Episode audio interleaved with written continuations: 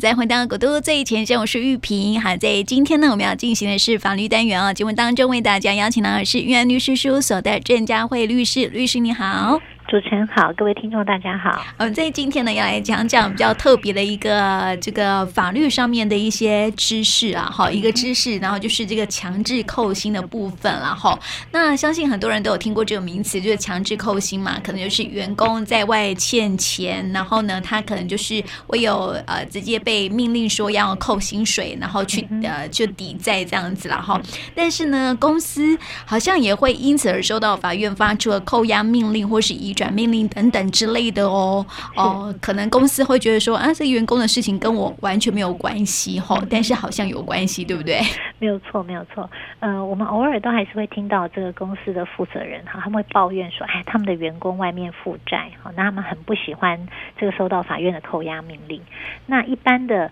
呃老板如果只是嫌麻烦，但是还有照着法院做，那就比较好。可是我们确实现在也会听到有些老板不把这个当一回事。也就是说，他们收到法院的扣押命令以后呢，他们就不理睬、不理会，那甚至也都没有去回复啊。实际上，这个影响蛮大的。嗯，就是说，呃，我们在这个。啊，强制执行法里面有规定，就是说，呃，如果这个债权人他呢，呃，确实他取得执行名义以后，那可以从各个他能够查得到的债务人有钱的地方，然后来做强制执行。比如说，我们一般说，啊，有这个存款扣存款，有不动产可以查封拍卖。那如果都没有，他有在工作，也不要担心，就可以来扣薪水。啊，就是刚刚主持人讲到的，啊，这个时候呢，法院就会发一个叫扣押命令。他就会命这个公司啊，把这个对这个呃债务人的这个薪水的这个债权里面呢，啊，然后呃，比如说在一定的他的债务的额度之内，要把它做扣薪，那就会收到这个扣押命令。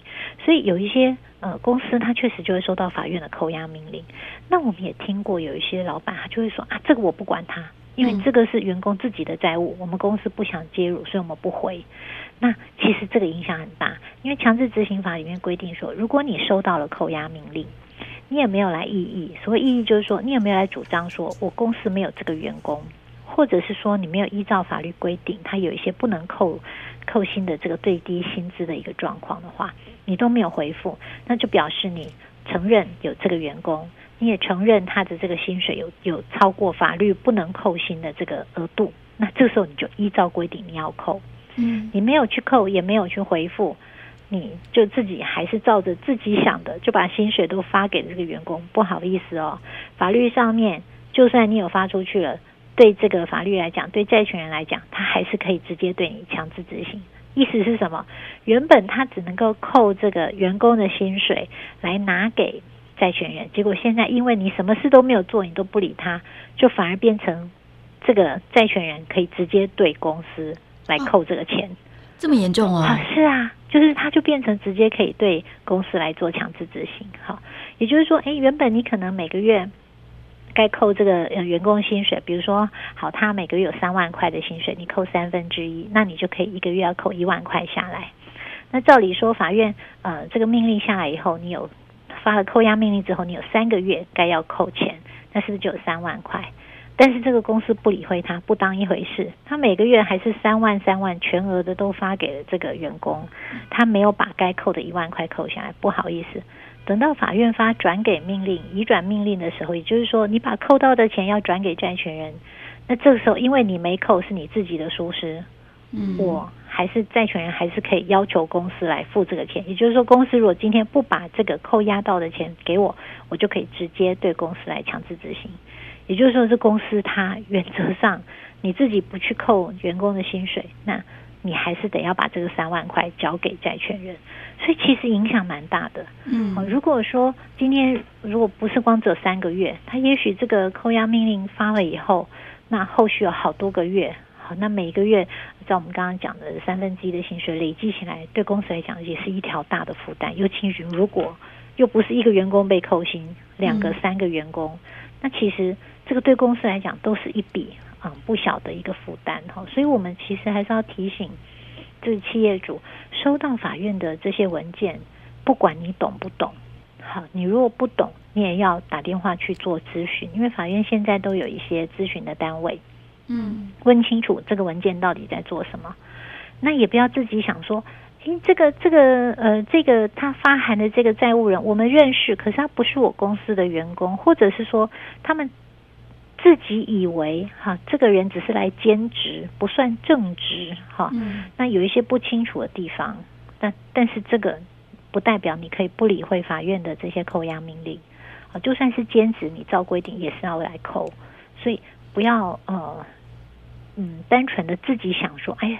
这个。呃，跟我公司无关，对，就不去做扣薪，这后续影响还蛮大的。对，有时候这个债务人反而变成公司自己这样子。是啊，像刚刚举的这个例子，那对对这个员工来讲，哎，他等于是赚到了哈，原本该被扣薪不用扣了，嗯、然后那那将来这个有问题的时候，还变成是公司来负担，哈，公司其实是蛮冤枉的。没错，对啊，所以像是那个公呃扣呃强制扣薪的部分，就是法院会发命令给公司嘛，哈，那公。公司就是扣，就是三呃三分之一的薪水的话呢，就是等于是公司这一笔钱扣掉的钱，还是要转给那个债权人嘛，对不对？是所谓扣的意思，不是说就不用发以外，这个嗯这个钱就嗯变成公司的没有哈，因为这被扣起来的钱，将来就是要转给这个债权人。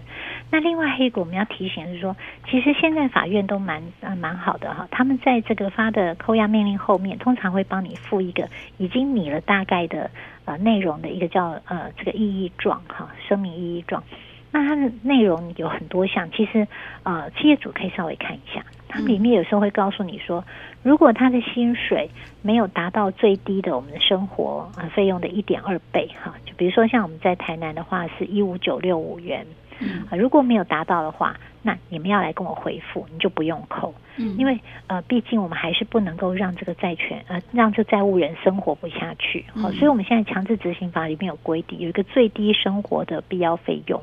嗯，如果他的这个呃生活费不到，比如说他的薪水有一些他兼职哈，或者是他是呃这个按时计算的工资的这种劳工，嗯，他可能真的算起来，哎，他他的每个月该发给他薪资真的不到最低的一五九六五这样的钱，那你就不要扣，嗯，但是你还是要跟法院做回复，好，所以呃就是要提醒这个企业主，你收到了法院的文件。你一定要仔细看，那如果有不懂，一定要去问。好，因为刚刚讲的这个例子是实际上发生的例子。哈，就是说有个公司他收到了啊这个扣押命令，那公司他知道有这个员工，可是他说这个员工不是我公司的，他只是来跟我们承揽我们公司里面其中的一段运送。好，所以他认为说他不是员工啊，那我就不能扣他的薪水。其实这个部分哦。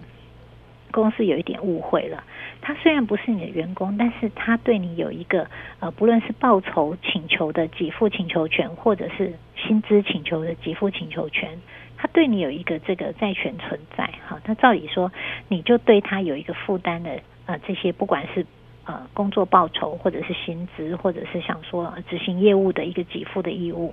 这个都在执行法院的扣押范围之内。那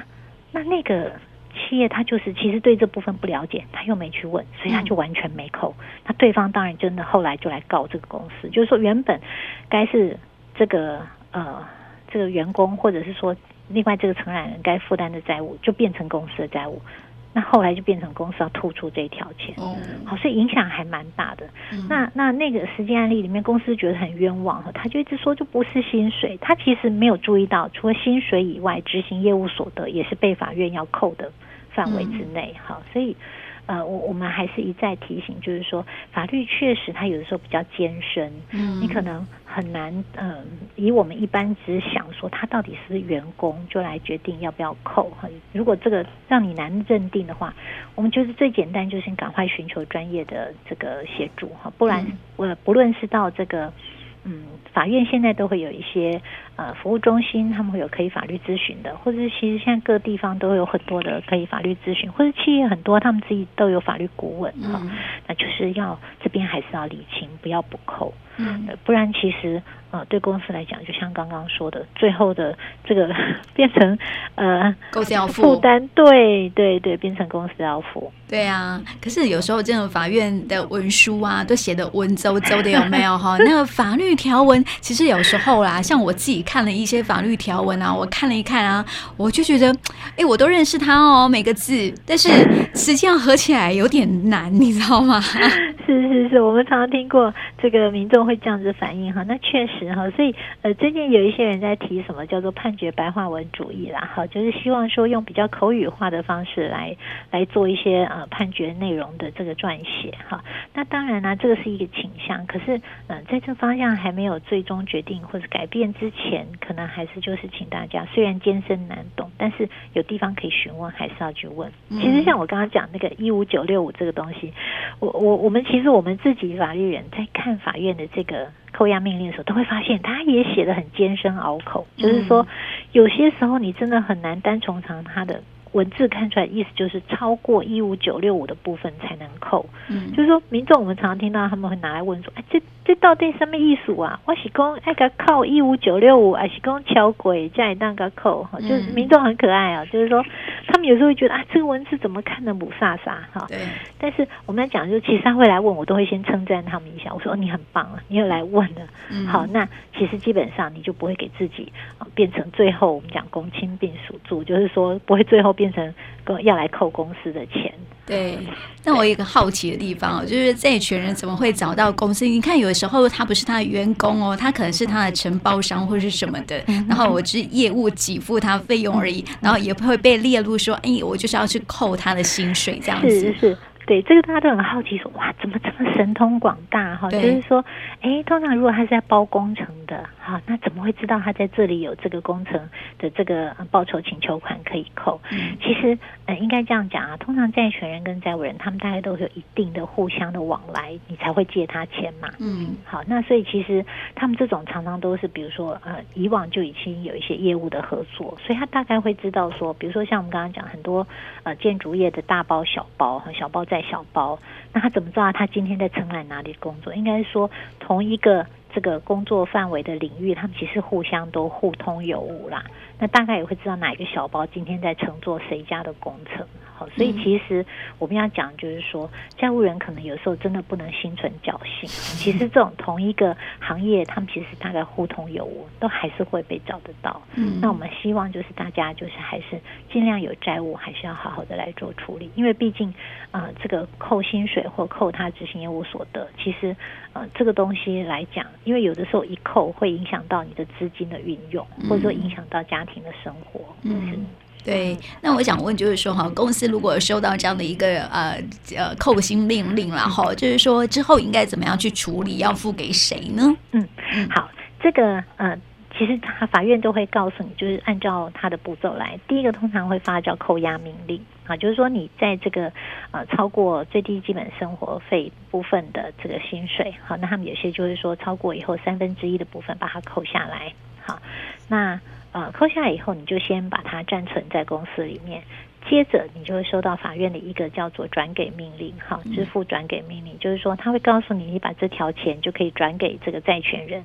那这个时候，你再等债权人来跟你联络，或者是你就可以呃主动询问，因为有些时候债权人会是银行，好，那这种你就比较容易去联络他。嗯，如果债权人是私人，那你就等债权人来跟你联络。那他来跟你联络的时候，他就告诉你，比如说这条钱你们就要汇到哪一个这个账户去，或者说怎么交付。那这时候我们可能就要提醒这个公司，你在交付的时候一定要有一些依据，比如说账户呢，当然转账这个没问题，但是如果是他是债权人是来公司收取这个现金的时候，请他一定要签收，嗯，才不会将来大家有纷争，就是说这个钱到底有没有付了。好，那呃，我相信现在各个公司如果他们是有会计，应该在这个账目上面自己也会小心。只是我们还是要提醒哈，有时候确实有一些比较小型的啊独资的企业，他们有时候就会是漏掉了让这个债权人签收的这个部分。嗯，因为这个将来都会双方如果争执，到底你有没有把这个钱依法律的规定转给债权人的时候，嗯，都是一个很重要的佐证。对，嗯嗯是。所以收到这个法院的执行命令之后，就要马上扣薪了吗？呃，是通常呃，应该这样讲哈，比如说呃，这家公司它是每个月十号发薪水，嗯、那啊、呃，这个今天已经是九月十三号了，所以如果你今天在今天收到，那你是不是九月份已经发了八月份的薪水？因为九月十号过了，所以你大概就是八月份薪水部分你就扣不到。可是因为你九月十三号收到，所以你在下一次发薪水的时候，十月十号发薪水的时候，你就要依照法院的扣押命令，把应该要扣的部分就要扣下来。嗯，是，所以这还是得要马上就立马处理这样子了哈。对呀、啊，以免就是说到到最后啊，一直都不处理的话哦，可能会这个债务人就变成这个公司自己哈，这个是真的是有点麻烦这样子。真的真的。然后另外还有一个很有趣的，我们也曾经看过。嗯、呃，就是公司会来说啊，我的员工来拜托我，好，就是说啊，就随便给法院回说我们没有这个员工，那我我们也要提醒，切切不可哈，因为如果你的这个回复是随意回复的，就是说你是不实的回复，其实债权人也可以对你提起诉讼，就是来确认这个是不是真的有这个员工在，好，但其实你是给自己增加麻烦，就是本来没事的，因为你的这个乱回复。好，就变变成把自己啊，就就多上了一个这个诉讼来。好，所以我们要提醒，就是说，其实尽量都还是要照规定哈。嗯。如果确实有在公司里面，那我们就照规定来做这个扣薪。那如果没有，才能回复说本公司没有这个员工，或者是说他的薪资真的没有超过法律刚刚规定的最低生活费哈，台南市是一五九六五的话。那你才来回复，不然的话，其实我们其他的都希望大家要按照法律的规定，不然其实都会让公司不管是因此要负担这个债务，或者是因此会被涉损，或都是不利的。嗯，那我一个问题哈，就是说我们刚刚说到都是法院哈来函嘛，对不对？好，要扣薪，但是哈，如果债权人是银行，然后银行啊就打电话来要求公司转账，要照做吗？嗯，这个除非你的这个员工同意。不然的话，呃，因为基本上你的这个薪资，你的给付义务就是要给付给劳工，嗯，所以如果单纯只是银行或者是债权人个别的私底下，不是透过法院的强制执行，希望你这样做，就刚刚我们还是提醒，除非这个债务人，就除非员工同意，不然的话，好是不能够。你不能够私自把你该付给员工的薪水就直接转给了这个债权人。嗯，所以还是要有这个法院的公文函就对了。是是是，如果没有，那你就最起码要让你的员工跟你签了一个书面，最好是书面哈，因为有的时候口头的同意，万一将来大家争执的时候，嗯，好，你最起码要请他出一个书面同意书，就同意这个公司把哪一部分的薪水好直接就转给他的债权人作为清偿之用，这样子。嗯嗯，这还是要小心。对不对哈？有时候是债权银行自己打电话来要求的，有可能哈。是是，因为到底是不是真的有欠债，我们不知道。好，那第二个是说，这个呃，员工原本嘛，这个欠债务是债权债务关系，就是应该是劳工还给你啊，不是我公司还啊。嗯。所以你不能够要求我把该付给员工的薪资直接就付给这个债权人。而且另外我们要提醒一点，如果员工不同意的话，我们觉得公司不要这样做的。另外一个原因是因为。免得将来这个劳工反咬公司说，你没有全额给付薪水。这个还会被罚哦。哦，好，对，因为我们的劳基法里面有规定说，你的薪水必须要全额给付，如果没有的话，是会有这个罚款的。嗯，所以我们还是奉劝这个公司，有的时候这个如果一定有这个状况发生，请务必要跟你的劳工做很确切的这个询问，那同意要请他出具书面的同意书。对，不能只是单凭债权银行来电说啊，你那个员工欠欠我钱，他是员工欠你钱，你要找员工，不能找公司。嘛，对不对？哈其实我们目前比较少看到银行端，但是有一些资产顾问公司，我们确实有听过哈。那或者说我们听过有一些私人的债权人是会这样做，但是呃，我们是尽量呃奉劝公司哈，这就是不要啦哈，因为呃避免将来双方有更多的这些纷争出现。没错。最后一个问题问一下哈，那员工如果扣薪之后啊，没有办法生活怎么办呢？就是我刚刚说的，我们都有一个最低生活的保障。嗯，好，那如果说呃，比如说这个呃，他因为薪资计算的关系，那可能公司计算上面会，比如说没有注意到，所以公司还是给他扣了。那不要担心，债务人呢，他其实还是可以透过跟透过跟法院呃来那个呈报，他可以跟法院来说明说我的什么什么状况计算之后啊、我的这个最低生活费是多少，所以呃在这个范围之内你不能来给我扣薪。好，所以呃有的时候这个还是可以直接自己跟。呃，执行法院来做一些这个异议的一些陈述，所以这个部分还是可以处理的。嗯，是有时候可以透过现在不是有那种消消债呃什么消费者清呃债务清理，啊、债务对、嗯、消费者债务清理条例，这个其实是另外一个方向哈。嗯、那呃，这个也是将来嗯。呃可以采取的方式，嗯，对，所以要这个还是要，我觉得这个债务的部分哈，还是要把它算清楚哈。就是说，员工自己如果有在外面欠债的话呢，还是要赶快去解决这个问题，不然钱哈是会债债务越越滚，就像雪球一样越滚越大哈，可能会让自己这个负担会加重很多。那在在外头房间呢，有许多代办的公司哈，我觉得这个